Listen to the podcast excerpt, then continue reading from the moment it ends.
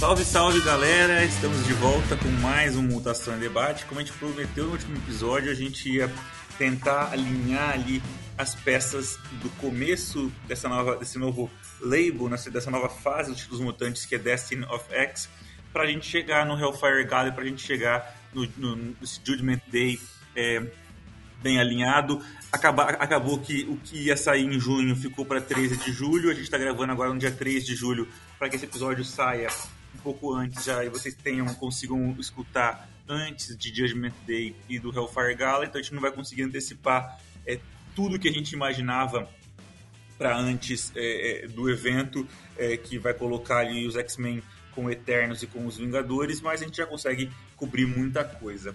Eu já vou ser o primeiro a admitir que é, por motivos de muito trabalho, é, família, viagens, tudo não, não li. Eu resolvi não, resolvi não ler nada, não, não ler nada ainda dessa fase. Vou deixar para minhas férias daqui a um, umas semanas para eu poder ler tudo. Então eu tô aqui mais para poder aprender bastante com os colegas. E os colegas eu falo com ele é, que podia ter sido o e não foi graças a Deus um, um Dom Phillips por causa das suas andanças na Amazônia é, em, em, locais em que é, é nem o GPS pega Henrique Precarense. Olá amigos, eu confesso que realmente eu fiquei um pouco assustado com essa mais essa tragédia brasileira, mas depois depois que passa que bate na gente o que, que podia ter acontecido. Mas pelo menos por outro lado, já estamos aqui na vice-liderança do brasileiro, vamos encontrar o São Paulo daqui a pouco, e aí acho que dá para dá para sonhar com o título. O nosso foco é o nosso foco é sul-americana, rapaz. Aqui é,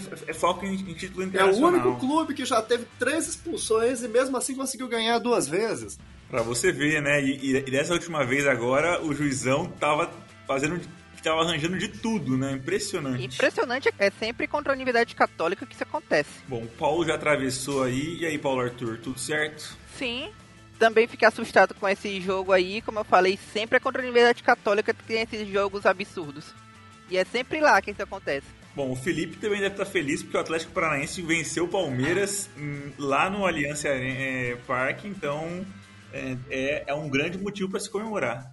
Olha aí, nem tava sabendo de nada aí. Nem, nem ouvi nada de fogos, isso aí. Pô, foi ontem e eu espero que seja um bom precedente para quando São Paulo for pegar o Palmeiras na, no jogo de volta da Copa do Brasil, dá tudo certo lá também, a gente conseguir pelo menos um 0x0 um contra o Palmeiras, já tá de bom É tamanho. só hipnotizar o time do Palmeiras pra pensar que é time cearense, porque o Ceará e o Fortaleza venceram lá também. O Galo foi maravilhoso. Essa do Galo maravilhoso, tô ouvindo desde o início do ano. Mas se não fosse o Atlético Paranaense cometer o crime, o Palmeiras podia estar o quê? A cinco pontos do Galo, agora tá a dois. Tem que agradecer. Por isso que eu falo que a gente tem que premiar o idoso. O Filipão tá lá, podia estar aposentado no bingo, mas tá empenhando, tá trabalhando. E aí a gente vai colhendo os frutos. Bom, é isso. Essa foi a nossa abertura tradicional, bate-bola sobre o futebol. A gente sempre acaba caindo nos temas futebolísticos. São Paulo tá jogando nesse momento contra o Atlético, mas o Goianiense. A gente atualiza vocês o resultado aí, que já terá passado há muito quando o podcast irá ao ar. Não, da última vez foi traumatizante, cara, melhor não. Foi traumatizante, sim. É. Foi, a gente foi perdendo ao longo do podcast.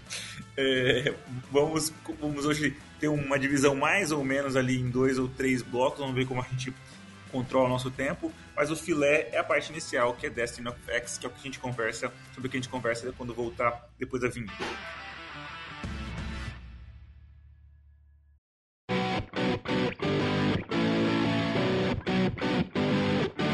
Destiny of X, então, destino é, do X, ou a, a, própria saca, piadinha com o nome da Sina, que é Destiny, então não sei se vão acabar traduzindo aqui no Brasil para Sina de X ou algo assim, não, não, não, me parece ser algo.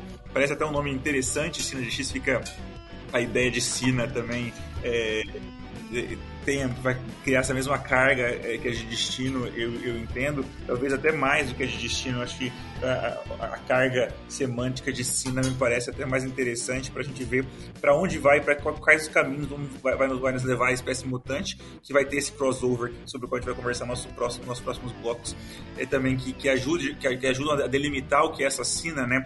Agora uma, uma, uma espécie que, como o próprio nome do primeiro título que a gente vai discutir, é uma espécie que tende a se tornar imortal e quais são as implicações que isso traz é, na nossa, nossa Terra Prime agora. Então, Kieron Gillen, um, um escritor que já teve uma passagem é, na década passada ou melhor, há duas décadas e no começo da década passada, no final de duas décadas atrás, no começo da década passada, nos X-Men, vem agora novamente para os títulos mutantes e... Não, na verdade só teve o começo da década, da década passada, né? Foi mais ou menos 2011. É, se eu não me engano foi 2011 ou 2012 que o Gillian assumiu. É, é, foi, foi bem. Eu tava, eu tava com as datas do Fraction na cabeça, porque eu tava me guiando por Complexo de Messias, mas o Kieron Gillen vem bem depois, na verdade. É então, porque ele fez a Generation Hop na época que o Fraction estava na Uncanny, talvez seja isso. É, mas acho que mesmo assim, Generation Hop já é um pouquinho 2010, talvez, aí, não, não lembro. Mas bom, é isso. Já faz uns mais de 10 anos que ele esteve na franquia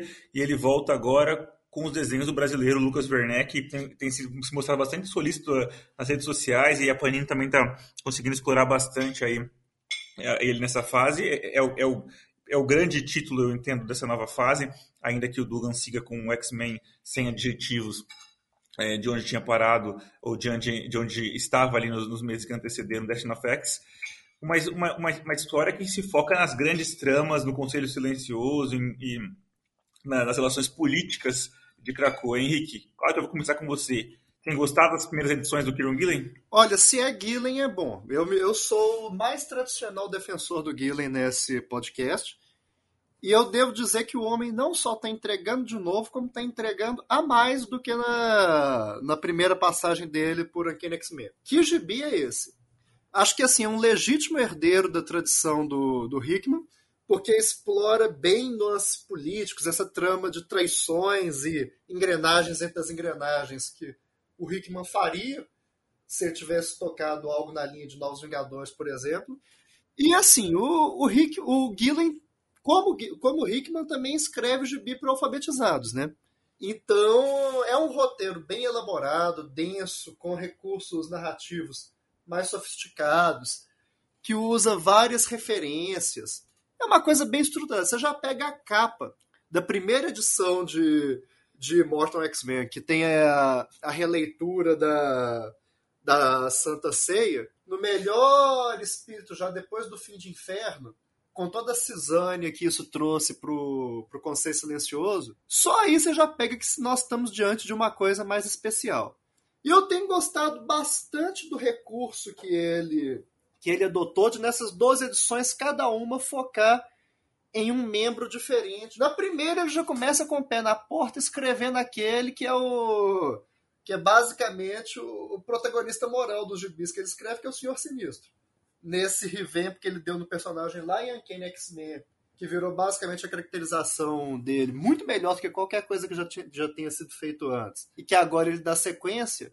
A primeira já é espetacular já coloca, já coloca camadas de mais tensão com o encontro da, da Sina com, com o Essex no passado, que já amarra isso com a, as tramas do presente e tem um, um, certo grau de, de crueldade. Essa edição abrir com esse encontro dos dois para nós vermos que, como no final o sinistro consegue, de um jeito bem torpe, ser capaz de prever o futuro, ser capaz de ver as variações das linhas do tempo fazendo as quimeras da, da Moira. Só que o miolo do gibi também é muito bom. Porque o Gillen consegue continuar caracterizando muito bem a Emma, a Emma plantando as sementes da discórdia, seguindo os eventos de inferno. O, a renúncia do, do Magneto ao Conselho Silencioso, ela acaba também colocando mais um elemento de tensão, mais uma trama, uma trama de guerra política em ver quem que vai ser o substituto do. Quem vai ser o substituto dele. Em mais uma manipulação, eles conseguem descartar a Selene e posicionar a Hope, que isso aí vai gerar. que isso aí gera um conflito que é, que é seguido na edição 2. A edição 2 das três seria, com o perdão da expressão, a menos melhor, mas ainda assim uma edição excelente.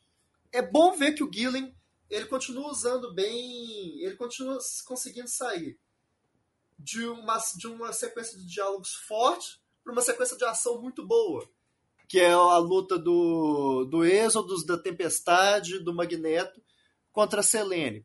O, o ponto principal dessa edição 2 é essa justaposição do Êxodos com a Hope. Se a Hope, que teve a, a sua jornada de ascensão na edição passada, tá aí, é, é interessante você ver o Êxodo, que tem sempre essa simbologia religiosa, lidando com uma personagem que seria Messias mutante. Então é bom você ver como que o Gillen trabalha bem essa justaposição. Ainda mais que o Gillen é basicamente o, o autor que um autor que cuidou da Hope durante muito tempo, então ele conhece bem a personagem e aí a gente acaba saindo com tiradas muito boas do, do Êxodos posicionando Jesus como mutante. E aí o momento, o meu momento favorito dessa segunda edição é basicamente a continuação da discussão do Conselho Silencioso, que o Hickman faz bem. Você sente você sente toda a ironia, toda a tensão velada no, nos diálogos.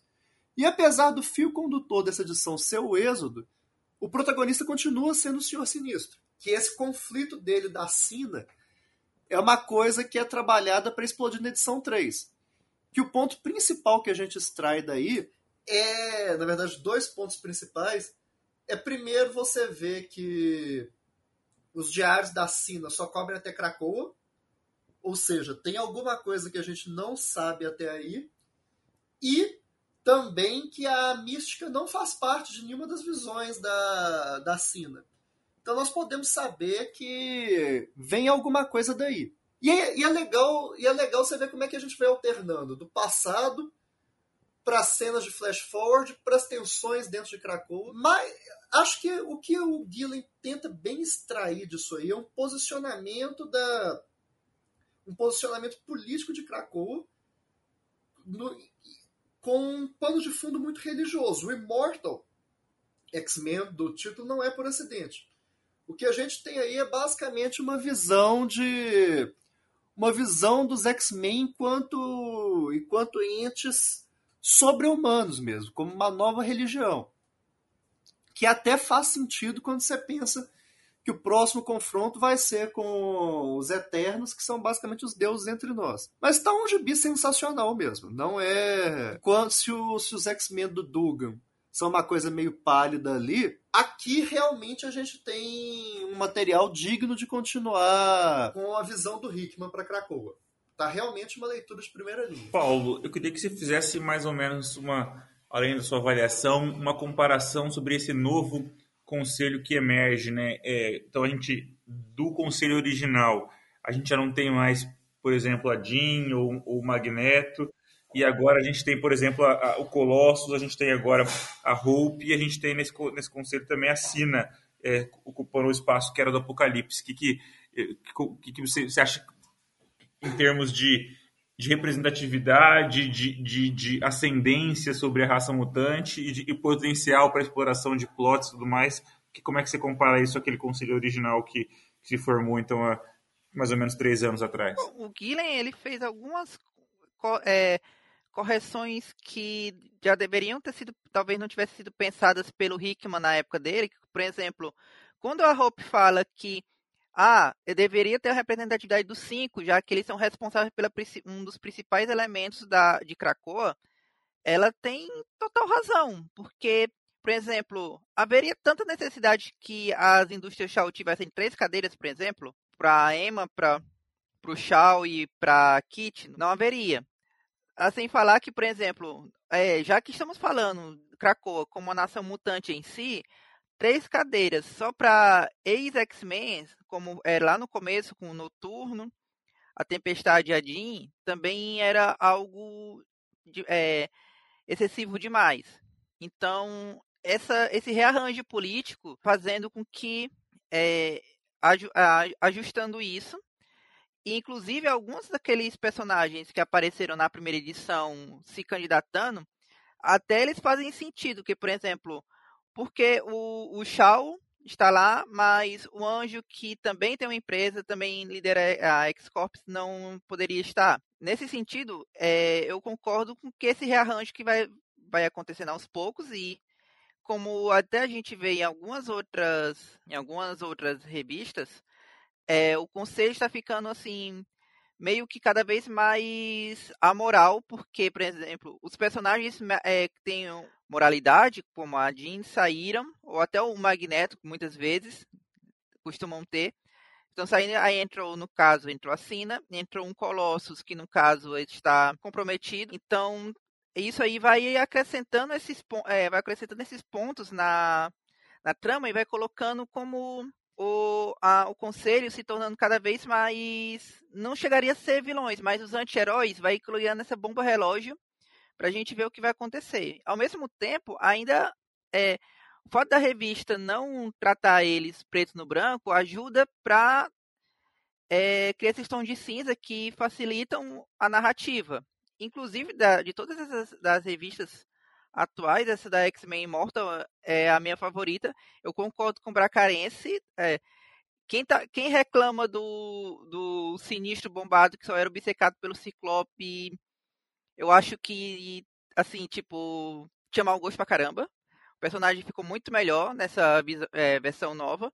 Inclusive, até esse, esse, tom de comicidade que ele é, que depois foi acrescentado nessa, na mistura que o Gillen criou lá em, na Uncanny dele, é, deixou o personagem bem melhor ainda. Então, e como assim, como vocês disseram, é, eu realmente dessa parte assim é que eu tô mais gostando. Então, é isso. Mas agora, um ponto que o Paulo colocou aí também, que me surgiu, é que se ao, ao mesmo tempo que o conselho ele tá cada vez mais amoral, ele também está cada vez mais fragilizado, tanto em termos da, das tensões internas, que são justamente o foco no pós-inferno, o conselho rachado, e essa moralidade dos, dos personagens ajuda, porque se se no início eles ainda tinham um ideal único, uma para ajudar a seguir, formar, dar uma fachada moral, agora isso aí não existe mais. Quanto fragilizados em termos de poder mesmo, porque basicamente eles perderam. E aí, poder em Krakow é um elemento de dissuasão forte para outras nações e tudo. Eles basicamente perderam dois dos integrantes mais poderosos. Perderam o Apocalipse e o Magneto. E aí, quando você coloca substitutos como Sina, como, como Colossus, a própria saída da Jean, eles estão fragilizados em termos de poder também. Sem falar que agora que você mencionou, tem outro ponto político que eu, eu não sei se o Guinness vai trabalhar, mas bem ou mal, o Magneto, principalmente, e mais o Apocalipse em menor escala, no Hickman, eles eram meio que a face de Krakoa para a política externa. Inclusive, aparece, é, era ele que, eles dois que falavam com os embaixadores, eles com Xavier naquela edição, acho que era 4 a 5 no, na reunião com a. Era o G20 ou era a ONU na Suíça. Então, quando você perde duas das suas principais faces políticas é, externamente falando, sem dar muitas explicações, você passa um grande cheque de fragilidade. Com certeza. E vale citar que, além da perda dos dois, o próprio Xavier em si é o que parece que está mais perdido em, durante todo o conselho. Aquele, aquela fragmentação que a gente percebia que iria ocorrer no início da fase do Hickman, agora veio à tona. Segue aí, Felipe, o que, que você é, algum comentário adicional sobre é, Immortal X-Men e já vamos transitar para o outro espectro que é X-Men do Dugan, que também teve três edições, a 10, a 11 a 12, a 10 mais uma de Feeling, e aí a Filler a 11 a 12 já com, de novo com o Pepe Larraz, foca aí nas mulheres X-Men e também é, no, no, no Doutor Stasis e Bom, uma é a parte política, como estava discutindo. Essa outra revista aqui são os X-Men super-heróis uma equipe de X-Men, que esse era o objetivo quando o Ciclope e a Jean criaram essa, essa equipe. Então faz o contraponto aí delas também. É, continuando, o Conselho Silencioso agora basicamente não é mais silencioso, né? Ele tem cada vez mais vozes distintas, por conta disso, né, como a gente estava falando, cada vez mais fragmentado, cada vez mais conflito de ego. Eu adoro o uso do Senhor Sinistro, ele é um personagem sensacional na mano Gillen, é um, uma continuidade perfeita do, da perda que a gente teve lá da, da série anterior que ele participava. Mas assim, não só não só falando, é, não só o cara consegue usar muito bem os personagens, né, sabe trabalhar muito bem, é, diferente do Hickman que na verdade não focava muito em personagens. Nesse caso, o Guilherme sabe fazer isso tremendamente bem. O desenhista também está fazendo nossa, o, o, livro de ilustração dele ali. É, cada edição, cada página mais bonita que a outra. Eu concordo que o Bracarense falou que a segunda edição é uma das piores, é, em comparação com as das três. É, você vê com quem que ele quer trabalhar, na verdade, né? Ele quer trabalhar o Sinistro, quer trabalhar a Sina, enquanto os outros personagens vão ficar, acho que talvez um pouco mais escanteados. Né? Eu gosto também do, do uso do Exodus, porque também é um personagem que por muitos anos não foi basicamente consertado ou trabalhado, digamos assim. Mas voltando ao aspecto do, do político que foi falado, é, é uma tendência que geria ia ocorrer porque, querendo ou não, os X-Men foram se fechando em si após o inferno, e ao mesmo tempo os humanos né, foram, imagino que, deixando cada vez menos interesse em trabalhar ao lado dos, dos mutantes e se filiando cada vez mais a orcs, né, é, se aproximando aparentemente cada vez mais ao que os futuros trágicos a gente vê através da Moira ou do Dias Futuro Esquecido. Fora isso, é, é de se esperar que nas próximas edições o Esdras, por conta do da conexão que ele tem com, com os Eternos, é, vai ser trabalhado vai ser trabalhado nas próximas edições e depois o, o Sebastian Shaw. Ou seja, dá para ver que os X-Men em si vão ficar mais nos canteios. Eu gostaria de, confesso, de ver a Kit um pouco mais bem trabalhada, né? Não apenas em recordatórios, como a gente vê na parte do Senhor Sinistro.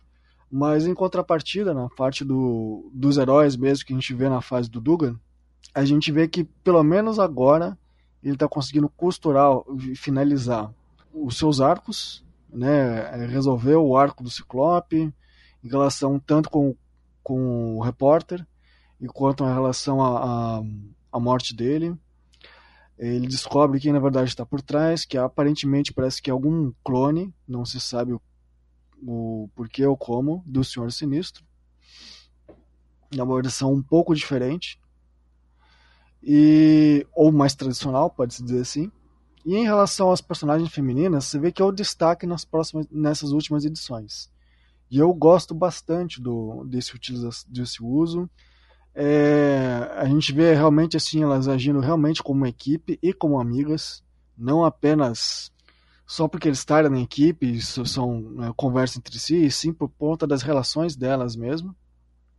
É, se vê uma diferenciação de personalidade, que isso acho que é um, o forte nessas, nessas edições, ao invés de ser apenas é, pano de fundo ou só uso de poder por, né, por ter que representar a cena de ação, por ser uma revista de herói.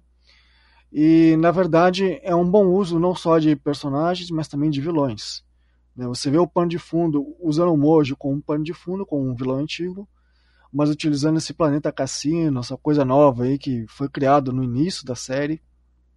Um, um uso bacana, assim, de, de, novos, de novos vilões, uma nova abordagem. E finaliza, inclusive, com um destaque legal que ele dá para Jean, uma coisa que já ficava no ar desde o início da fase do Hickman, do porquê que ela usa esse uniforme antigo. Né? Não fica claro, exato, mas é, é citado de que esse interesse dela em querer usar esse uniforme é porque ela se sente ainda, digamos assim, afetada por ter matado os, os 6 bilhões de debarianos na época da fase do Claremont, né, como Fênix Negra.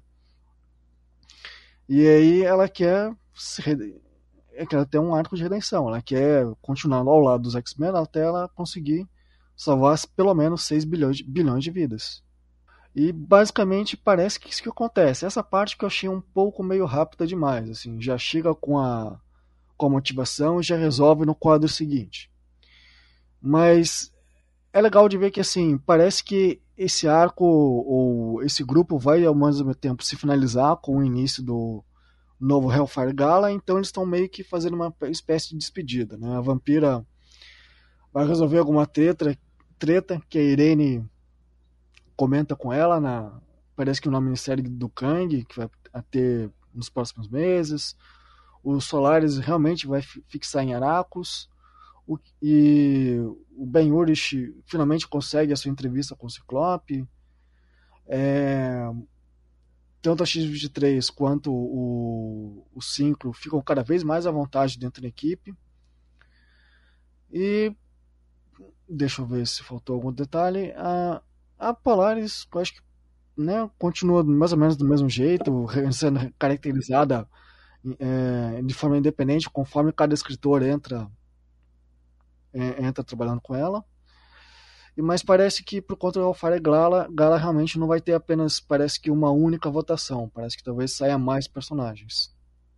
Vou passar para o Paulo, então, cujo time já abriu o placar contra o Atlético Goianiense para falar de X-Men, então, título do Dugan. Eu, eu não sei nem muito bem o que dizer. O Felipe já falou muito do que eu poderia falar, mas é que comparado com o X-Men Immortal, ele é bem assim, mais do mesmo, por assim dizer. Então, não não não é um título que chega a me empolgar lendo.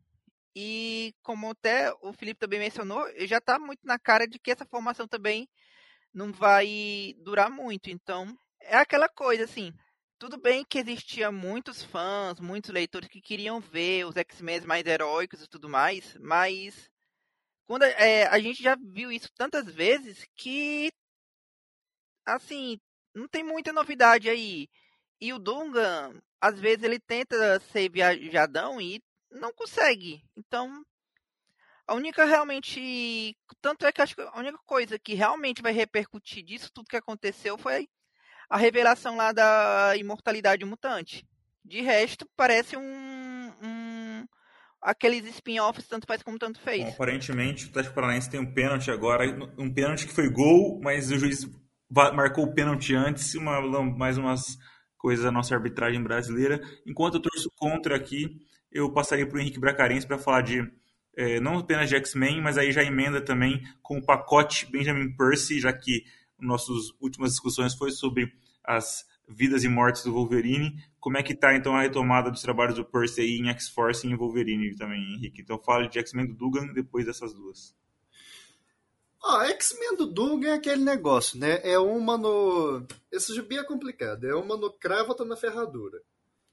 Se, se eu terminei o último podcast é, até razoavelmente empolgado com o gibi, a gente tem que ser sincero que foi basicamente filler. A edição, a edição 10 e a edição 11.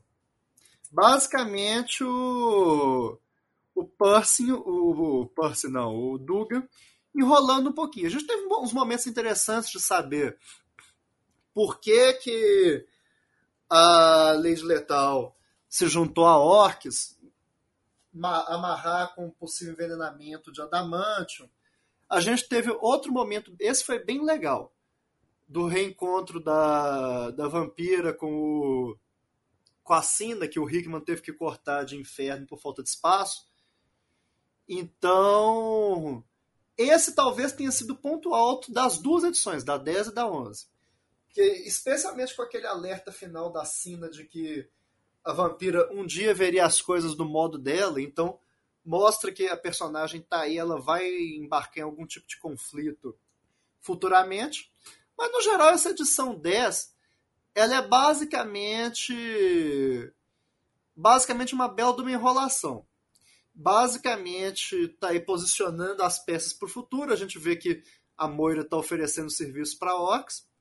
Só que, se a edição 10 é um filler, mas com alguma progressão de plot, a edição 11 é basicamente filler mesmo. Um filler bem do descarado.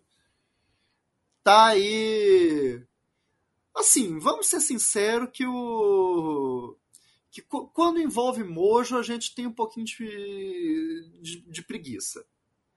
Mojo não dá muito certo, não. Uma edição inteira. Uma edição inteira de. de. Game World, tudo, para só no final a gente tem uma sequência que vale a pena, que é o. que é o confronto do Ciclope com o Doutor Stasis. E aí sim a gente coloca uma uma edição legal que é a 12. Se, a 12 volta no mesmo, no, no mesmo nível da 9. Que aí nós temos o que seria. E aí é uma sacada legal. De nós temos um Doutor Sinistro de outro. de outro naipe. E aí amarrando com os desenvolvimentos do Gillen, especialmente. Enquanto esse sinistro afirma que ele é o original, não é uma coisa que dá pra gente saber. Porque como o Sinistro já passou por tantas clonagens e autoclonagens, é até difícil saber se tem um pouco de originalidade ali. E por incrível que pareça, esse nem é o principal desdobramento da edição, e sim, como o pessoal mencionou, o, a entrevista com Ben Urich e a, e a revelação do segredo. Agora, vamos ser sinceros também que de três edições, salvar uma é meio complicado. É triste você ver o, o Pepe Larraz desperdiçado aí, porque não vale a pena. Mas ainda tem fé que esse gibi vai voltar a se engrenar. Aí pro pacotão da tristeza, pro pacotão Benjamin Percy, é impressionante como é que esse homem fica rodando em falso. Não tem condição, não. A edição 27 já começa horrorosa, porque é um recap daquele evento que nós preferimos esquecer, de X-Lives e X-Deaths. Só salva disso daí o, o Fera se apresentando diante do, do conselho do conselho silencioso que realmente eu gosto quando a gente tem o Fera Cretino. É uma das poucas coisas que o Percy faz bem, o Fera Cretino. Mas no resto é tudo mais do mesmo, gente. Não tem condição. Eu acho que o Benjamin Percy ganhou um pacotão de gibis dos X-Men dos anos 90. E ele leu e ele extrai todos os plots dele lá, porque é tudo a mesma coisa. É o Omega Vermelho, é o Black Tom, é tudo coisa que já que já deu o que tinha que dar. Aí nós temos o que? Nós temos o ômega vermelho ressuscitando, nós temos é, o cérebro vilão, que é basicamente uma recalchutagem do da perigo do Joss Whedon. Aí é, o que nós temos o, o, o, cérebro o cérebro vilão nessa nessa Sebrax e é legal como que o, o Percy ele consegue enrolar os próprios plots. É uma coisa fantástica. O cidadão apresenta o plot do cérebro na, na 27 e enrola a 28 inteira com umas subtramas do, do Ômega Vermelho e da, e da Phoebe para voltar nisso no final. E aí fica um e aí fica um, um chororô. A 29 é um chororô atrás de chororô. Um, o Black Tom sendo. Black Tom tentando ter um. Um sacrifício, um sacrifício notável. O, o Kid Ômega, é, o Kid Ômega lutando contra. Esqueci até o nome do, da versão do cérebro maligno, que também apresenta, é apresentado como Cerebrax, né? Isso. Que é apresentado como uma grande ameaça da última semana e é despachado sem cerimônia nenhuma. É um. E, e assim, não tem muito. Não tem muito sentido. Porque ele coloca que os backups do. Os backups do cérebro teriam sido apagados, isso afetaria. É, isso afetaria o, o protocolo de ressurreição, só que em outros gibis já tem um jeito de, de circunscrever isso. Lá o Will apresentou, então não tem muito sentido. Nada que o Benjamin Percy faz tem sentido. O, o, anual eu confesso que eu não li. O anual é. Aí já é demais, já é pedir muito a minha boa vontade. Agora, o, o Wolverine Assim, a edição 20, eu, eu, tenho um pouquinho menos de má vontade atualmente com o, com o título do Wolverine do que com, com o X-Force, principalmente por conta do Adam Gilbert. Assim, a edição 20, o máximo que a gente pode falar dela é que ela é divertidinha. O Deadpool do Wolverine é legal. A sequência, as sequências do Deadpool tentando entrar em Krakow e fracassando miseravelmente são legais, são divertidas. As interações do Logan e do Wade são, são, sempre, são sempre legais. É, é uma comédia clássica do sério e do bufão, então é, é engraçadinho. E aí, curiosamente, você vê que a obsessão do. A obsessão do. do Percy com autômatos dos X-Men se voltando contra eles, é, tá forte porque se a gente tem a, o Cerebrax em X-Force, a gente tem a perigo de volta no, no gibi do Wolverine. Mas assim, é bem consequente, não leva a nada. O a 21 continua com esse espírito mais engraçadinho. Não não faz muito sentido como que a, a perigo chega a ser volta a ser uma vilã aí não tem muita lógica. E aí você vê que a obsessão dele com MacGuffins é uma coisa bizarra também. Era o Ômega Vermelho na X-Force, agora é a tal da maleta que, que eles estão atrás. e aí a 22 já cai um pouco o nível. Que se a piada que começou engraçadinha na 20 permaneceu legalzinha na 21 e na 22 já cansou. Você tem um confronto muito do sem sentido com o Maverick, muita, muitas trocas de bravata e não sei o quê, para no final não chegar em nada. Como tudo. É... Como tudo, Benjamin Percy queimando os próprios plots. Mas é isso, o Percy verso tá aí sem chegar a muitos lugares. Então, eu vou te falar que na X-Force ele tenta se levar a sério demais. É, mas nesse caso, como o Bracarense falou, ele utiliza justamente esse Cerebrax, esse último plot dele, para queimar todos os outros plots que ele não conseguiu resolver, incluindo o do Ômega Vermelho, né, que eu acho que talvez seja o único plot em que ele trabalha um pouco melhor, por envolver o Conselho Silencioso, envolver o Fé, as decisões erradas do Fera, mas principalmente ele aproveita um pouco as, o, essas últimas edições para trabalhar um pouco mais a Sage, né, a Tesa. E por mais que seja por poucas páginas, eu gosto da, da, das conversas que ela tem com o Ômega Vermelho para tentar ver se consegue basicamente convencer ele a trabalhar com, com a equipe. E, mas a questão que me deixa mais de cara é em relação ao Omega, o Omega Kid, né, o, o Quentin Quire. Ele é um personagem que mudou do água pro vinho na, na parte onde ele foi cap, capturado né, pelo Mikhail Rasputin.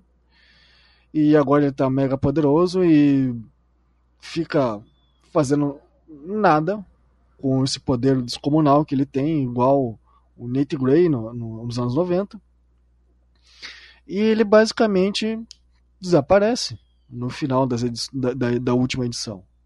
Então é, é como o Bracarense fala de novo. É, é indo do nada para lugar nenhum. Ou seja, talvez esse Ômega, esse Quantiquar super poderoso seja um clone super desenvolvido e o original esteja ainda com Mikhail Rasputin. É a única sobrevida que talvez esses plots talvez tenham no futuro, mas dependendo do Percy, né, não, não precisaria. É, porque isso aí, só, só, só fazendo um parênteses aí, o plot dos russos, que nem você falou, tá aí, tá no background, que era o principal plot do gibi, só Deus sabe quando vai resolver. É. É, se vai resolver, né? É mais fácil entregar pra outra pessoa. Eu acho que ele literalmente já entregou pro Gillen. O Gillen que resolva. Vai na, na edição do Colossus, vai. Vamos botar isso. Aham. Uhum. O Gillen vai resolver um plot que ele enrolou durante 30 edições em uma edição na edição do uhum. Colossus. De... É, é verdade, é. Porque aquele negócio, é o que eu ia falar na minha vez, mas deixa eu só adiantar aqui logo. O Peace, a impressão que eu tenho é que ele tá enrolando porque ele sabe que quando terminar os plots ele vai sair. Ele quer manter um emprego, aí fica rodando em falso, assim, enrolando todo mundo. É, o padrão do, do escritor, né? Escritor de quadrinhos que não, não quer sair do lugar. Mas o do Wolverine, parece que pelo menos ali ele não se leva a sério. Ele, não só por conta do Deadpool, ele tá literalmente se divertindo. Por exemplo, na parte que o Bracarense cita lá o, o Maverick, não tem como levar a sério o fato do Maverick encontrar com o Deadpool e se acharem como velhos amigos, assim, é, como se nada tivesse acontecido entre os dois. É, então, assim, claramente, tanto o Maverick quanto o. Acho que é o acho que é Fuinha, o nome do amigo do Deadpool que aparece. É, eles estão lá para ser mais dois patetas no meio da história. Enfim, no final das contas, assim, o que vale a pena nessas edi últimas edições do Wolverine é realmente a, a arte do Adam Coopert e as, as partes em que o Deadpool corta um pouco a parede na primeira edição e um pouco na segunda. Lá, essas partes são bem divertidas. Agora, mais uma vez, em relação a, a, a perigo na história, não faz o menor sentido. E não vai fazer o menor sentido, de alguma forma ou de outra, o Wolverine vencer ela. Né? Sendo que ela foi sempre a sala de perigo que sempre foi capaz de derrotar toda a equipe junta. Vou passar para o Paulo e o Paulo já emenda falando de X-Men Red também. E se puder, Novos Mutantes também, que só teve duas edições e é um dos últimos títulos que é o, único, é o último título que continuou com a numeração anterior. Sobre é, X-Force do, do Puss, a única coisa que eu tenho para dizer é que Bracarense, o pior de tudo é que ele não tirou do a, a plot do cérebro maligno perigo, ele tirou de uma história ruim do retorno do Xavier lá nos anos 90. Então, nada é tão ruim que não possa piorar. E voltando agora aqui pra X-Men Red, cara, tô gostando dessa história, cara. Finalmente o, o, o Al Wing pegou o Roberto da Costa de volta para ele. Que enquanto assim, o Hickman gosta do, do, da Costa, mas o Hickman gosta de colocar um da Costa que seja mais brincalhão assim, enquanto o a Wing transformou o, da, o Roberto, o Mancha Solar em um cara mega assim, é, quase um mestre de xadrez que consegue resolver, é, pensar em, em todos os planos e tudo mais. E ficou muito bom essa, esse retorno do personagem na, que tava muito apagado. Porque, assim, o cara já tinha sido líder dos Vingadores e tava sendo só mais um em um spin-off. É, tava muito estranho, assim. Então eu tô gostando dessa parte, assim, foi a parte que eu mais gostei. Ele, como ele conseguiu resolver o para derrotar a Isca e conseguir colocar o Magneto do Conselho, eles, os próprios, a, a própria ideia que a história tem que é, a gente está lendo uma história que tem, por assim dizer, o X-Men contra a Irmandade e a gente está torcendo meio que para a Irmandade. E isso é legal também, porque teoricamente falando, os X-Men da Brand vão ser os antagonistas no médio prazo, no mínimo. Então, é a das, das histórias, das revistas principais assim, a que eu mais gostei. Novos Mutantes, eu não consegui ler a 26 ainda, eu li a 25 e eu não entendi, e eu juro que eu não entendi da onde o da onde a autora pensou que a a Iliana ia olhar assim, é, acho que eu vou dar meus, os meus poderes e a chave do limbo para Madeline Prior. Não é como se ela fosse uma vilã e ganhar poderes é, sobre o limbo e fosse deixar ela sem controle. Assim, eu achei muito idiota, muito idiota, muito idiota, muito idiota. Eu não faz sentido com a personagem de, é, de, do Zé Biel em diante, de, da Novos Mutantes do Zé Biel em diante, eu acho. Foi praticamente porque, assim, parece que a decisão dela foi, ó, oh, o plot mandou porque a gente precisa de uma vilã. Bom, já passo pro Felipe de volta, e aí, Felipe, X-Men Red e Novos Mutantes. Beleza. É, é, curioso que esse nome do X-Men Red é uma coisa que eu achei que ia ser apenas arbitrário por conta do, de Marte, mas faz todo sentido com todos os personagens em que ele trabalha no final da história. Né? Ele trabalha com Aurora, o Magneto, o Mancha Solar, e até mesmo o Gabriel Summers e o, e o Thunderbird. Eu estou gostando muito da caracterização dos personagens, cada um tem mais ou menos um plot ali, e de certa forma, mesmo cada um ter escolhido por motivos próprios estarem ali, eles continuam sendo, de certa forma, uma família. Digo, continuam agindo em equipe. Né? Menos o Gabriel Summers, né? Porque, né?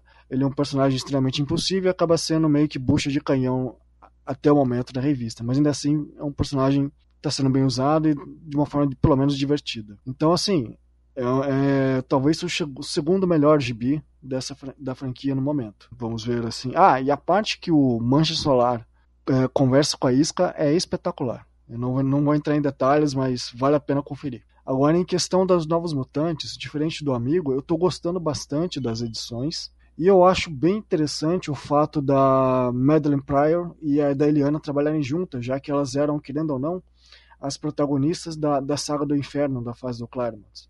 Né? Ou melhor, as antagonistas. Por mais que seja esquisito, se a gente for considerar a Mad só como vilã, mas como quando ela voltou da ressurreição, ela começa a aparecer como a Mad original, da fase do inicial do Claremont, né, com, com Poe Smith e início do Romitinha, por mais que ela use os uniformes da fase do inferno, não fica claro se ela vai agir como um vilã ou não, né, ainda que seja uma tendência. Tá bom, mas deixa eu só terminar de concluir aqui, de que é, a história está sendo bem conduzida, não só em relação a Eliana, mas, é, mas em relação às outras personagens também, ainda que seja de forma secundária, é, a Monsters e a é, agindo ali como um suporte para Eliana, querendo ou não, é, tem ali um certo revival do, dos Novos Mutantes da fase do Bill Sienkiewicz, né, e do uso do teleporte de forma equivocada toda vez que envolve o limbo.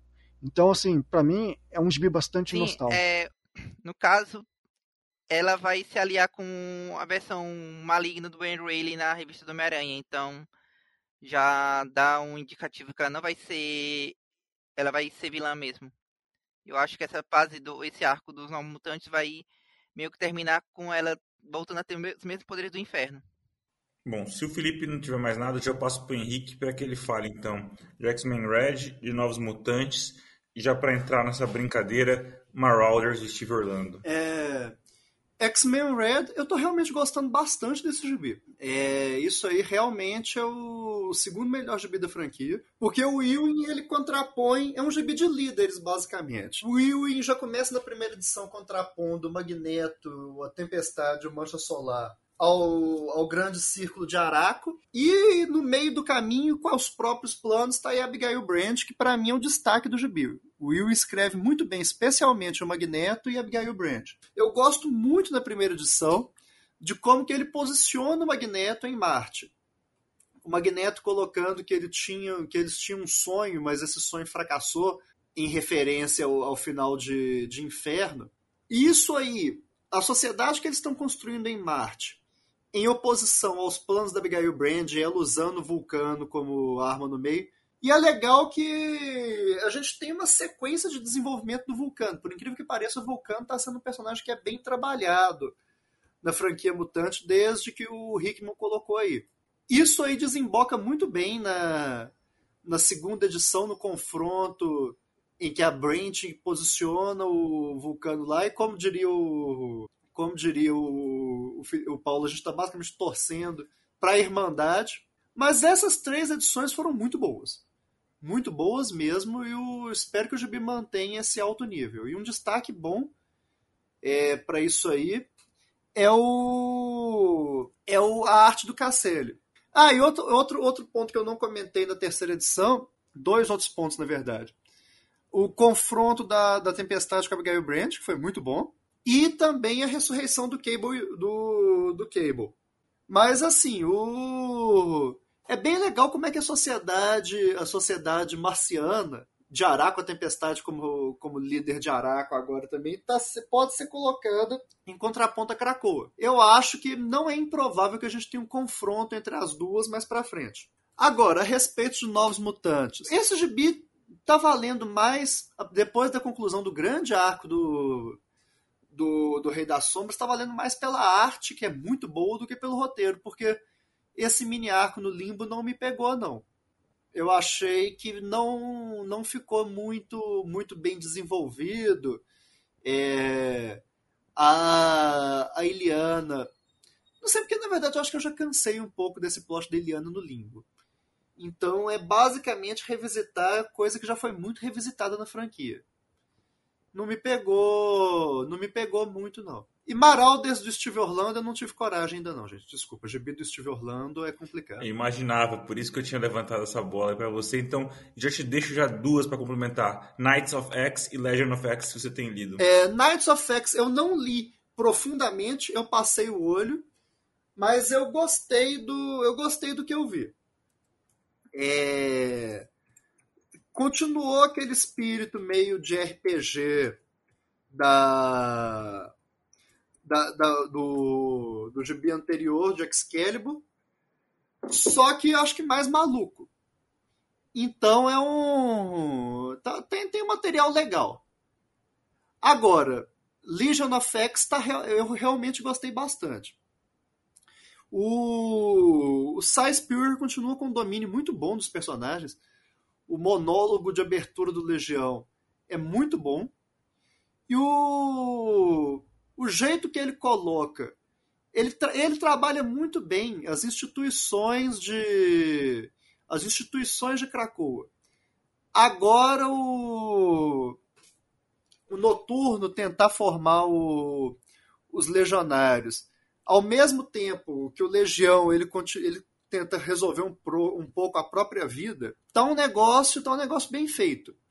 O, eu gostei especialmente do, do Legião é, da, do, do, Legião abordando o, Conselho Silencioso e do reencontro dele com a com a Olhos Fendados. Tá, tá um gibi promissor, eu acho que vai continuar no mesmo caminho de Way of X.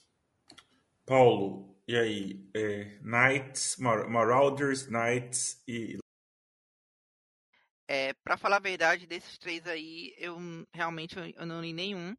Do Legion of X é o único que, que me empolgaria para ler, mas eu ainda não peguei para ler, então não tem muito o que comentar dos três ainda. Tá. Eu vou só concluir o que o Bracarense falou em relação ao Legion of X, de que realmente é um gibi bastante promissor. Em categoria seria talvez o terceiro maior, é, o gibi da franquia atualmente. E eu gostei muito tanto do Kurt, do, do novo plot envolvendo o Marte, né? E também do, do Legião finalmente encontrar com os olhos vendados e contar de que ela abandonou o corpo e vai ficar mais que no plano astral agindo como um, uma vigia em relação ao futuro dos mutantes. Achei bem interessante, enquanto os outros personagens têm uns plots menores, mais pés no chão. Assim. Mas o destaque que eu acho maior nas edições é da revelação que o David fala para o Conselho Silencioso de que o pai do Varluk foi morto pelo Nimrod, né, o Magus. Então, pode ser que nós temos aí também mais um confronto, não só do Nimrod, mas da Falange com os X-Men. É, e vale a menção ali de que, mais uma vez, o Banshee ali continua sofrendo com a, com a questão da Moira lá. E voltando no Night of X, vou fazer de forma regressiva, é, o Night of X, ele é um gibi bastante divertido, mas assim, eu acho que assim como o Wolverine do Percy, não dá para levar completamente a sério, ainda que ele se force a ser com o conteúdo que ele tenta abordar ali. Eu gosto bastante do, da relação da Betsy e da Rachel que ele vai desenvolvendo durante, durante as edições. Gosto das participações do Killon e da Megan também. O único que fica mais perdido é o Gambit, mas aparece que ele resolve de uma vez no, na terceira edição do que não fazer com o personagem, né? eu gosto que dessa vez eles vão ter um objetivo no final das contas. Nesse caso vai ser o aquela joia que os X-Men usavam na Austrália para atravessar o portal, que é o Siege of Perilous. Eu não lembro como, é que, como foi traduzido aqui, era Portal do Destino? Ah, isso aí. Então, é, é bacana, parece até, digamos assim, um pouco mais promissor que a fase do Excalibur, assim, um pouco mais conexo, mas diferente dos outros as outras revistas que a gente estava falando, não tem muito desenvolvimento de personagem. Então eles estão ali mais pelo plot mesmo. Quanto ao do Marauders, eu li. E agora, diferente da fase anterior, ela ocorre basicamente no espaço. Então, assim, dá a impressão que, algo, que há uma tendência a ser algo mais maluco, mais perdido, do que a fase anterior.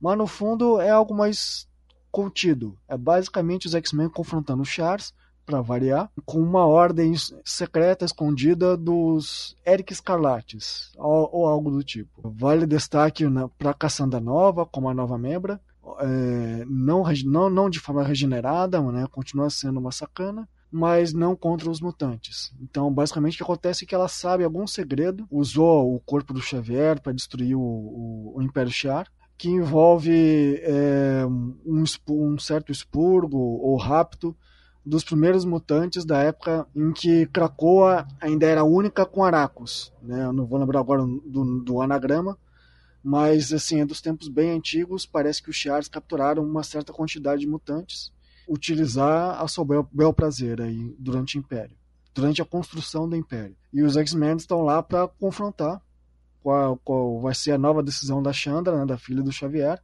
em relação a tudo isso. E culmina nessas três edições com, a, o assassinato da Imperatriz. É, é, e mais uma vez é mais uma revista que, beleza, tem algumas cenas divertidas com personagens? Tem, mas também não tem bom desenvolvimento entre eles. Bom, acho que a gente conseguiu cobrir os nove títulos principais, em alguns casos de maneira bem detalhista.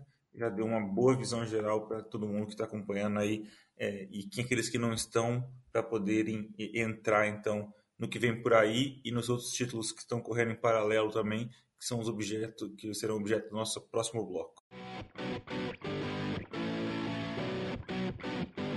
Bom, antes de discutir o que vem por aí, vamos fazer uma, passagem geral aí em outros títulos, seja aqueles que têm maior ligação eh, com o core das histórias, como a, a, Giant Size do, do Pássaro Trovejante, mas também a, as, as, edições 3 e 4 da minissérie do, do, do de Sabe, que a gente começou a discutir já as primeiras edições no podcast passado. Infelizmente a gente não, não, não saiu a quinta edição, não dá pra gente falar muita coisa, mas tem muita mas tem várias edições saindo semanalmente as X-Men Unlimited do Infinity Comics saindo, saiu também as edições do Infinity Comic é, fo, fo, fo, focada lá na, no selo Voices aí é, da, da, Marvel, da, da, explorando a ideia da diversidade, essas edições 1 a 4 focadas no Homem de Gelo, tem, tem, as, tem a, o trabalho é, da continuação dos X-Táticos é, do Already com, com Excellent, é, 1 a 4, a gente tem é, Wolverine é, Caolho, né? Edições 1 a 3, tem X-Men 92, é, com, com, aquela minissérie deles da, da Casa do 92. A gente tem, finalmente, eu acho que a última coisa que vai ser um gancho que a gente vai discutir daqui a pouco foi a, a edição do Free Comic Book Day, é, que antecede Judgment é, Day, que é focada em Vingadores e X-Men. Então, Vou começar com o Paulo para poder dar um o que ele leu, o que ele dessas aí, se ele tem, se ele leu alguma coisa, o que ele, que ele tem para destacar. Não, desses, dessas todas aqui, a única que eu cheguei a ler foi a, a do Dente de Sabre, que é, não cheguei a comentar ela no, no, passado, então, assim, ela tá me empolgando justamente que ela é um contra, eu acho que ela é o contraponto ao que a gente tá é, ver em X-Men Immortal, porque a gente está pegando justamente o, um personagem que está vendo tudo é, tudo de ruim que o Conselho Silencioso pode fazer e meio que dá aquela, aquela visão assim, tipo, beleza, a gente tá vendo um personagem que seria um, um tom de cinza, mas agora tá vendo assim as coisas mais negativas que eles podem fazer e Inclusive, eu, eu pensei que é, ele voltando com alguns personagens que tinham sumido, por exemplo, a Oya eu não lembro dela desde é, Wolverine X-Men. Aí aparece aí que ela é, foi jogada lá também. Então, é, uma, é um, um enredo que eu tenho gostado. E, bem ou mal, você. Hum, é estranho dizer isso, mas ao mesmo tempo que o, o Dente Sabe continua sendo vilão, você sabe que ele é o vilão e tudo mais, você torce para ele conseguir uma vingança de qualquer de alguma maneira. Ó, diferente do amigo, eu não tô torcendo pro Dente de Sabre não. É... Mas a história tá legal. É, eu confesso que talvez a edição do meio, a edição anterior, não a última anterior, ela tem uma certa barriga, mas assim, tá divertido de tentar descobrir qual foi o motivo que cada personagem foi parar no poço. É, eu gosto muito da última edição pelo suspense que ela causa, de você não saber por quanto tempo isso ainda vai perpetuar, né? Essa tentativa do, do Dente de Sabre é, causar não só uma revolta, mas um, uma tentativa de tentar voltar para a superfície de Krakoa, né? Eu achei talvez até muito rápido a forma que ele conseguiu manipular o Dog no final, para conseguir é, ganhar até um pouco de autonomia no seu corpo. Mas, assim, não dá para saber muito a, sem as próximas edições. Agora, a do, a, a do Pássaro Travejante, a edição especial, ela é mais divertida do que, pare, do que eu realmente imaginava. Assim. Por mais cafona e bizarro que seja o novo uniforme dele, é até bacaninha, assim, com, com o que a gente nunca viu do personagem, a gente vê pelo menos um pouco de desenvolvimento, né? Desde a fase inicial do Clarence lá. A gente vê um pouco mais do passado dele, um pouco mais da família dos Proudsters e da, da, da, reserva, né? Em que ele morou desde sempre, antes, antes dos X-Men.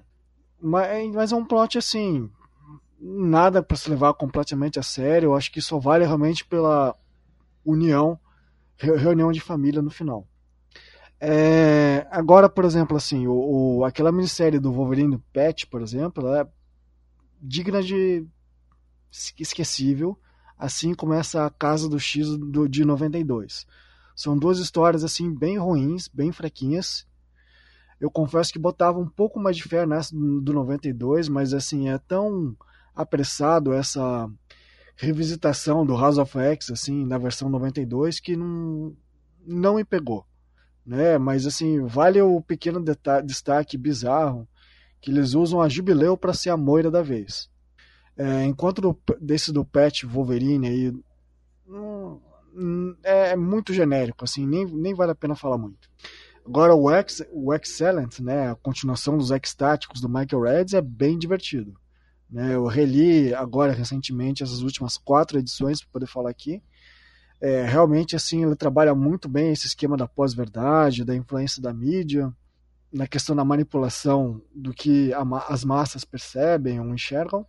Então, assim, o Zeitgeist, né, tá sendo, assim, um antagonista até, ainda que extremamente caricato, até bacana de, de ver como ele está sendo trabalhado, né, assim como os filhos do, do Tiki e da, e da U-Girl, né, que são os novos personagens que são apresentados desde o início da revista, é, você vê que eles ainda continuam, assim, ele, o autor ainda continua querendo manter os mesmas, as mesmas rivalidades e apaixonites em que a série original tinha só que com outros viés, né? Não tem como o, o Smith, né, o senhor sensível, o protagonista, continuar tendo uma relação amorosa com a filha da U-Girl. Não tem como, né? Então ele fica só meio que sendo como um pai postiço, querendo proteger ela de tudo.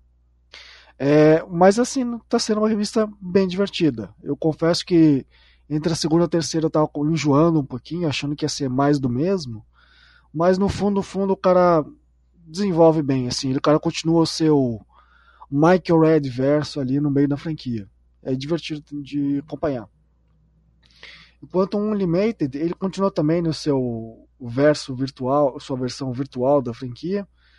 É basicamente a, a natureza aprontando nos oceanos, se revoltando contra os, os, humanos, né? Ele tem um encontro com o Namor, tem encontro com o Sauron, é divertidinho.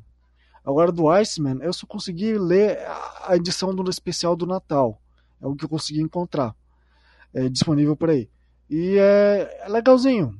Tem, dá, dá pra ver que assim que o autor quer trabalhar melhor o personagem, ele faz uma revisitação rápida sobre a trajetória do, do Homem de Gelo durante todos os 80, os 60 anos da franquia. Mas assim, é uma revista curta, né? Digital, então não, não é muita coisa. É, tem que ver aí como que são as outras, né? Eu não, eu não tive acesso. E você, Henrique, que você tem lido esse material você sair na parte aí? Eu li só a minissérie do Dente de Sabre. Tá muito boa. Eu acho que é o gibi que mais explora a falta de moralidade de Krakoa e aí faz questões fortes aqui, até que ponto que essa punição é justa, porque especialmente a edição 3 mostra como que como que, na verdade, a situação é um pouco problemática no poço.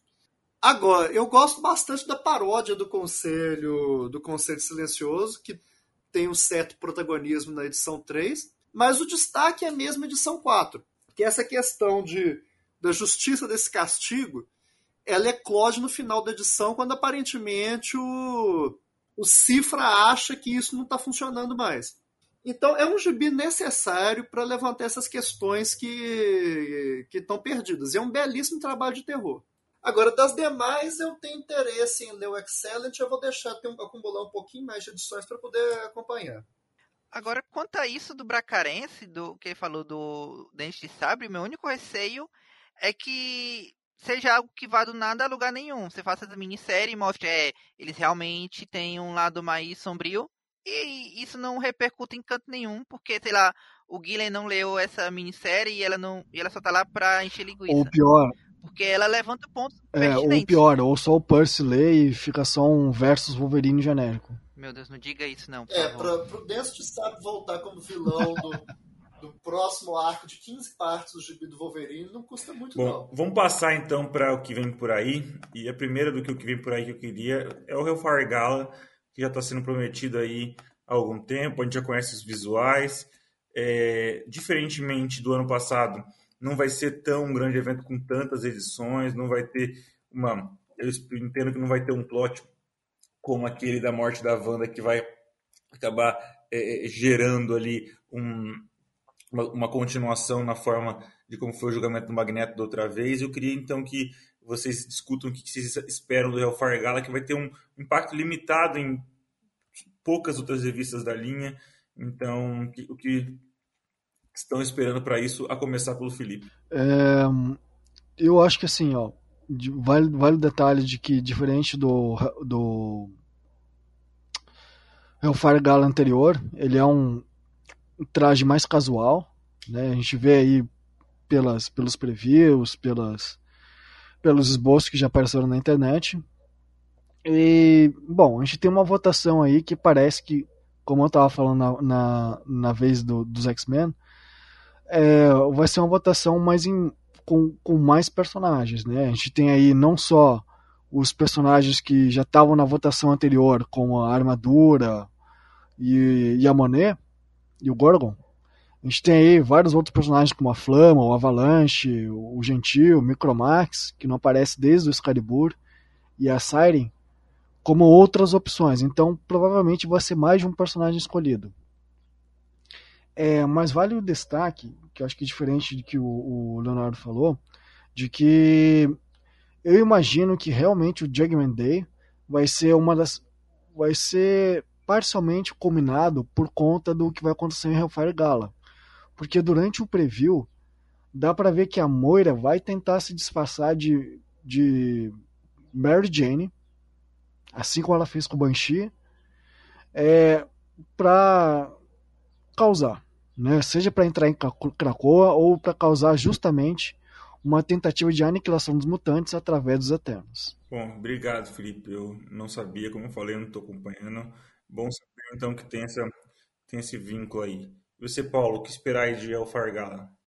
Assim, muito do que o Felipe já falou. O Hellfire Gala, ele é mais, mais construir uma, uma próxima fase aí com quer dizer, não exatamente o começo da fase, mas linkar logo com as histórias do Gillen, tanto do Eternos quanto da que ele vai fazer em X-Men Immortal, para tentar é, fazer esse crossover que vão estão tentando fazer os Eternos é, não floparem. Eu acho que essa revista vai ser do Eternos vai ser cancelada antes, até no meados de 2023 no máximo. Acho que talvez esse ano ainda cancelem. Então não estou muito empolgado assim, até porque mais uma assim, é muito fácil torcer pros X-Men nessa, cara, porque os Eternos são muito imbecis. Antes de eu passar pro Henrique, deixa eu perguntar para você e pro pro Felipe.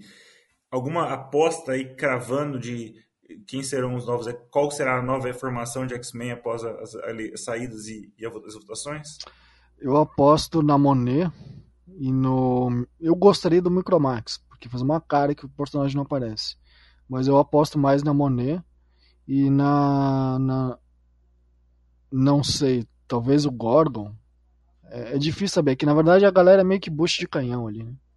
Mas isso que é bom de ser bucho de canhão, porque se fossem populares, a, a eleição seria uma barbada. Uhum. Eu gostaria de ver o Gordon como um X-Men, porque ele, como ele foi criado como um vilão, vilão, vilão, então seria uma variação bem distinta do personagem que já teve até inclusive momentos muito bons na nas mãos do Hickman, tanto em Guerreiros Secretos quanto em, em X de Espadas. Então, eu torceria por ele para ele virar um X-Men, para ver como é que vão trabalhar ele, embora seja o Dugan. Hellfire, então, Henrique, o que, que, você espera da história e que que você, qual que você acha que vai ser a formação dos X-Men? Quem que sai, quem entra? Então, eu não tô. É, não, não tô com muito, muita expectativa para Hellfire Gala, não. Porque acho que tá. Tá assim. Foi tão. Foi tão marcante do, do ano passado. Você fazer um one shot é meio é, retornos marginais decrescentes. Não, não acho que. Não acho que vai ser grandes coisas, não. E sinceramente, o prenúncio daquele. Da, da Moira indo infiltrada é meio ridículo. Dá certo, dá certo desânimo. Agora, diferentemente do Paulo, eu tô com uma expectativa boa para Judgment Day. Eternos do Gillen é um GB muito, muito bom, muito bem feito, muito bem escrito, aborda muito bem é, os vínculos mitológicos dos personagens. Ele tenta criar uma mitologia para Marvel mesmo. É um esforço bem laudatório. E eu acho que faz sentido é, com, com o status quo dos X-Men, porque é, a partir do momento que você lança essa noção da imortalidade mutante, para os Eternos, isso aí configura a mesma coisa deles serem deles serem vinculados a eles por si só. Pode não ser uma coisa necessariamente verdadeira? Pode. Mas com essa exploração da, da imortalidade, você abre a porta para isso. Olha, quanto ao que você falou dos Eternos, eu dou isso aí é muito mais crédito do Gillen enquanto escritor para tentar trabalhar um conceito que era ruim desde a origem do que dos personagens em si. Por isso que eu digo que basta o Gillen sair, a revista não vai durar umas duas edições e vai ser cancelada. É assim, os Eternos não são o melhor dos conceitos da Marvel mesmo, não. Foi basicamente o Kirby tentando tentando realocar os plots de Quarto Mundo. Só que enquanto Quarto Mundo funciona muito bem, Eternos é meio sem graça. Vamos ser sinceros que tá, tem histórias legais na mão do Kirby. Os Eternos do Gaiman são interessantezinhos, mas provavelmente o ponto alto é o Gillen mesmo. Agora, é, a gente tem a total falta de carisma de um lado, que é o lado dos Eternos. Mas eu acho que explorar esses nuances religiosos que Mortal X-Men está passando com justapoio aos Eternos, dá para sair coisa interessante. Bom, e aí vamos entrar no, no que é o filé, que vai ser o tema do nosso próximo podcast, que é o Judgment Day, que já, já teve então uma edição de Free Comic Day, já tem uma, já vem sendo preparado também no título dos Eternos, já tem um, label aí de caminho para o Judgment Day um mês, e que agora em julho vem com o Eve of Judgment, que é a, a grande edição de prequel, no dia 13. A partir do dia 20 começa a minissérie em seis edições, que deve acabar em outubro, entre julho e outubro, por exemplo. É, portanto, e vai ter uma série de tie-ins, não só nas revistas dos X-Men, não todas aquelas nove que a gente comentou lá no começo, por exemplo, não vai ter tie-in previsto de Novos Mutantes ainda, não tem tie-in é, por exemplo, ainda em, em League of X, em Knights of X, mas tem tie-in previsto em Mortal X-Men, em Marauders, em Wolverine, em X-Force, em X-Men e X-Men Red. Mas também em Fantastic Four, tem tie-in previsto em Capitão Marvel, tem tie-in em Avengers, tem tie-in previstos inclusive em Amazing Spider-Man, para além de, de eh, uma minissérie à parte que é Death to the Mutants, que é escrita pelo Kieron Gillen, e especiais de one shot com o nome é, AXE, que, é o, que, é o, as, que são as iniciais de Avengers, X-Men e Eternos, para cada uma dessas três equipes também escritas pelo Kieran Gillen entre setembro é, e outubro. Então, é, a gente deve voltar a gravar aqui finais de outubro, começo de novembro, mas quero que vocês já coloquem o que vocês estão esperando aí do que vai acontecer nesses próximos quatro meses. Vai ser bastante coisa, então acho que se a gente somar aí, vai, vão ser umas 30, 35 edições que a gente vai ter que discutir aí lá na, lá na frente no nosso próximo podcast. Mas, e aí, Henrique, o que, você está esperando aí? Porque é o Kiron, Gillen é o arquiteto dessa história. Então, o que, que você tem aí? É, o, o que eu imagino é que nós vamos explorar bem o. Os, os mutantes já foram já foram proclamados como deviantes pelos Eternos. O que nós vamos explorar é basicamente essa questão do vínculo da, da origem das, das mutações com os Eternos e os Deviantes. Pode ser que a gente tenha algum retcon aí, não duvido. Que alguma coisa que vai enfurecer muita gente, muito provavelmente. Só que eu acho que nós vamos mais por essa questão metafórica da imortalidade que qualquer outra coisa. Os Vingadores eu imagino que vão entrar de gaiato no bonde. Ainda mais que o, os Vingadores do Jason Aaron, eles vivem num universo paralelo, muito fechado neles mesmos, então não não vejo muito eles entrando organicamente no Cross, não. Ainda mais que é uma coisa fechada do Gillen, eu acho que eles tão, vão estar tá lá mais de pano de fundo. Acho que vai ser centrado especialmente entre as duas facções. E o, o plot principal deve sair dessas explorações religiosas do, do Conselho Silencioso. Imagino que a gente vai seguir mais ou menos por esse caminho aí do, que a gente já viu na edição 2. do Êxodos afirmando que Jesus era mutante, colocando a Hope como uma Messias de fato. Eu acho que nós vamos ver mais a, a, a imortalidade como esse aspecto dos X-Men. Vai, o primeiro embate entre os X-Men e os Eternos vai ser mais de filosofia. E daí, daí a gente deve seguir para algo maior. Agora, de novo, imagina os Vingadores mais como figurantes que qualquer outra coisa. É muito o que o Bracarense falou, porque não faz menor sentido, assim, estão colocando tains que não fazem menor sentido ter por ele estar tá indo Homem-Aranha.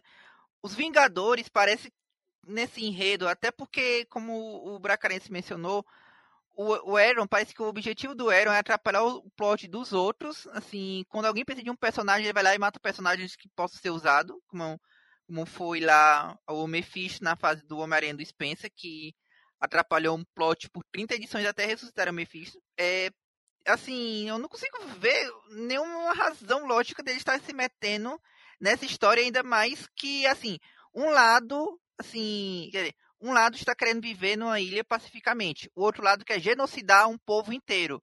E os, e os Vingadores devem olhar assim: é mais uma chance de bater nos X-Men. Só se for. Basicamente isso mesmo. Que o Aaron tá ali só para atrapalhar um pouco, né?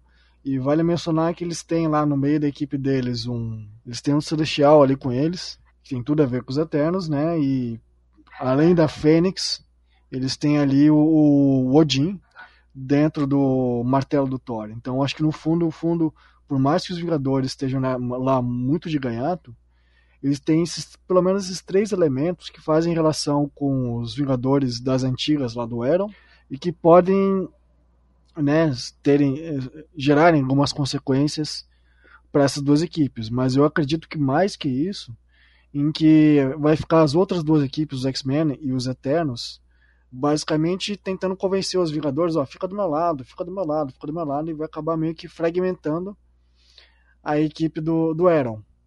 É, fora o detalhe de que os X-Men já atuaram junto com os, com os Eternos na, nas histórias do, do, Jeff Parker, né? Lá por 2005, 2007, por aí. E parecia ter uma boa relação, mas pelo jeito Basta envolver a palavra genocídio que os Eternos mudam de figura, né? Ainda que tenha tanto a Moira quanto o Druida querendo manipular as duas equipes, uma de cada lado, eu não sei, eu não boto muita fé, ainda mais envolvendo muito Tain. Né? Muito Tain acaba distorcendo muito uma, a história central, ainda que nesse caso seja só o Kieran que, que faz botar, me botar muita fé pelo menos chegar em algum lugar, né? Essa questão de tains, eu consigo imaginar sendo que nem os Vingadores do Hickman. Você tem o plot principal que tá só nas revistas do Hickman e pode ignorar completamente o resto, que ele vai resumir em dois quadros. É, os tains eu imagino que eles vão ser total e completamente inúteis. Tain de Homem-Aranha, por exemplo, mesmo, eu imagino que só colocaram para entrar no bonde, porque realmente não deve sair nada de aproveitável. Agora, uma coisa que eu estava pensando, talvez o, o fim de Judgment Day traga o fim dos protocolos de ressurreição também. Talvez o grande choque de status quo seja isso daí. Que talvez coloque um coloque uma preparação para o fim de, de Krakoa, quem pois é. sabe. É. De um êxodo, né? Faz, faz todo sentido. De, uhum. A falta de sofrerem tantos ataques, até tanto a gente está vendo durante toda essa fase do Dash of X ou, ou, antes, de que grande quantidade de mutantes estão lá, não os principais que a gente costuma ver na franquia, vazarem dali, né? Voltarem para a Terra mesmo. Bom, e aí o que esperar dos títulos? A maioria dos títulos devem continuar. A gente teve um título sendo anunciado já da Leo Williams, que é o Exterminators, focado em personagens femininas. Então, a Wolverine, que é, que é a X-23 com, a, com, com, o nome de Wolverine, a Jubileu, que tem perdido protagonismo, embora o Shogo seja um integrante da Knights of X, aparentemente a Jubileu não é um integrante, integrante da equipe, a Dinamite, né, a Boom, e também a, a, a Cristal.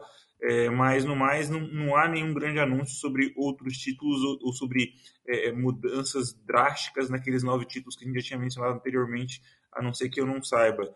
E aí quero que vocês comentem o que vocês que esperam então depois das consequências desse Judgment Day para a linha mutante então em si. Começa com o Paulo. Não espero assim muita coisa eu só esperaria que o Puss saísse antes da previsão triste do Felipe sobre a mini do, do ele sabe terminar só pro cara ser um vilão no, no arco do ciclo do Wolverine, sei lá, morrer em seguida. Você, Felipe, depois Henrique.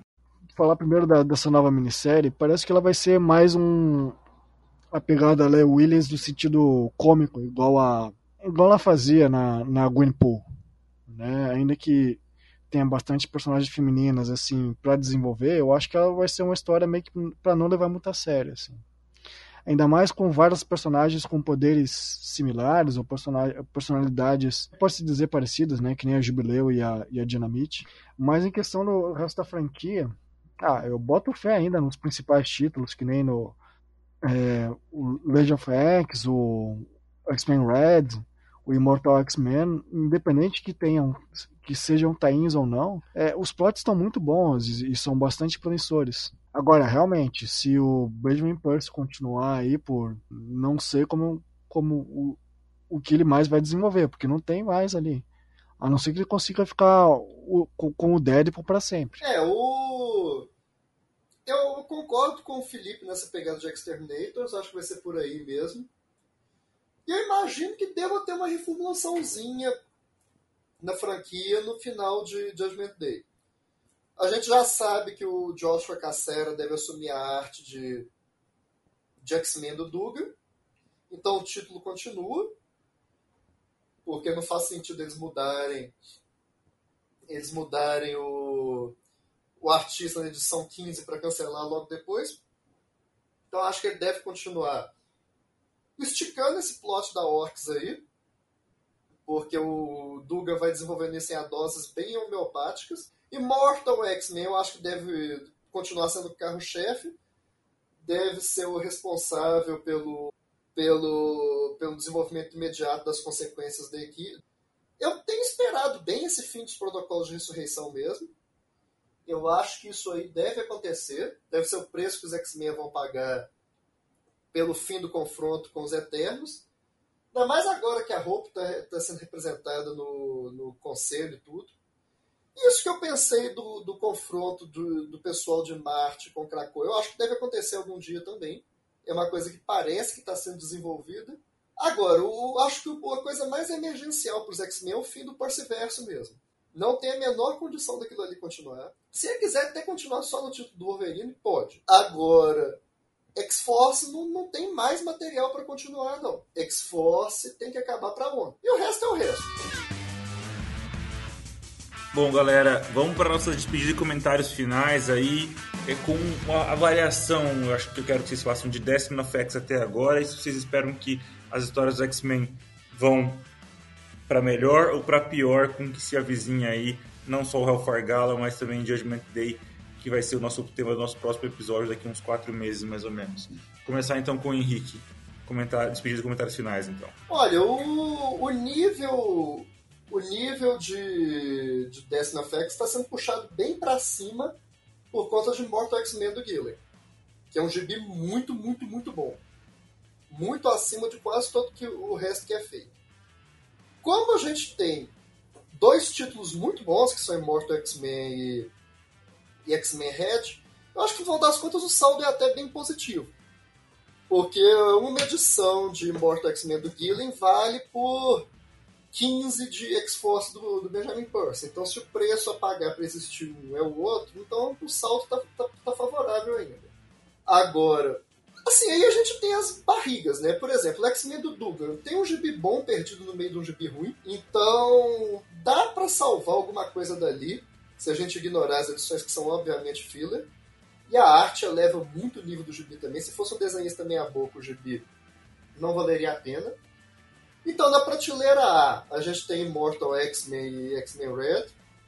Na prateleira B, X-Men do Duga. Fora minis muito boas, como a mini do Dente Sabre. E aí, títulos que podem ser promissores, como Night of X. Títulos muito bons, como Legion of X. Então, no geral, o saldo está bem favorável. Não, não há nada a se reclamar, ainda mais quando a gente lembra da época dos X-Men dos Inumanos, ou então dos Uncanny X-Men do Rosenberg. Então tá muito bom, sim, tá, tá valendo a pena. E foi bom discutir isso nesse podcast, especialmente é, as sessões que nós falamos de, dos gibis do Guilherme, do Ewing. Saudades de gravar podcast já, muito bom discutir isso com os amigos. São Paulo está à frente no marcador de novo, né? Então é isso. Obrigado a quem nos ouviu até agora, muito obrigado. Um abração pro Léo, pro, pro Paulo e pro Felipe, sempre aqui com a gente. Até o próximo podcast. Tô tentando acelerar o fim desse podcast para não dar zica e o jogo, a gente ganhar o jogo, ou se ganhar, ninguém vier comentar no podcast que a gente não ganhou.